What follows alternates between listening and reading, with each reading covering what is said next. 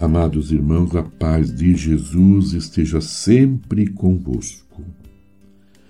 Um ramo brotará da raiz de Jessé. A glória do Senhor encherá a terra inteira, e toda criatura verá a salvação de Deus. Irmãos e irmãs, o anjo Gabriel foi enviado a Nazaré e revelou a Maria o inefável mistério da encarnação de Deus.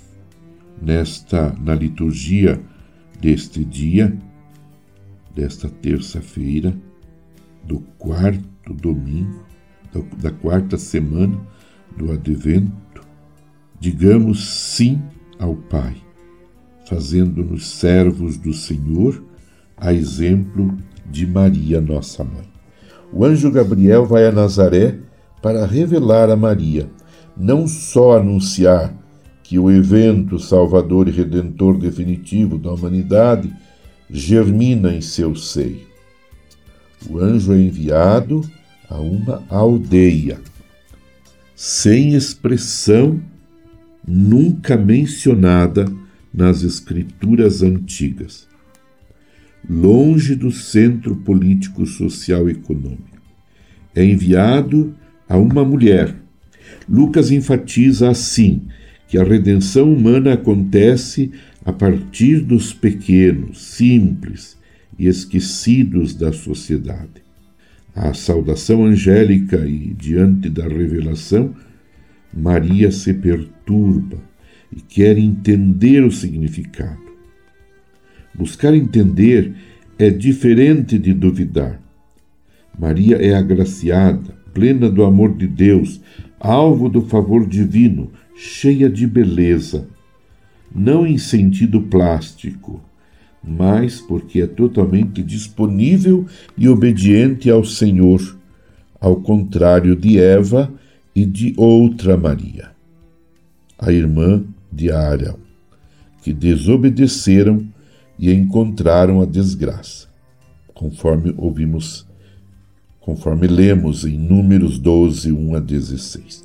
A obediência por amor e fé não é escravidão, mas oferta generosa de si. Por isso, se Zacarias emudeceu, Maria fala confiante: Faça-se em mim segundo a tua palavra.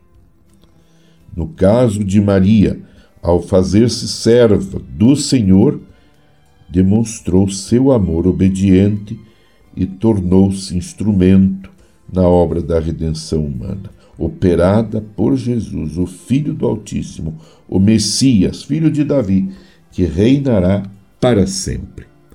Vale a pena, meu irmão, minha irmã, vale a pena preparar bem o nosso coração para receber este Jesus, este menino Jesus que é causa de nossa verdadeira e profunda alegria.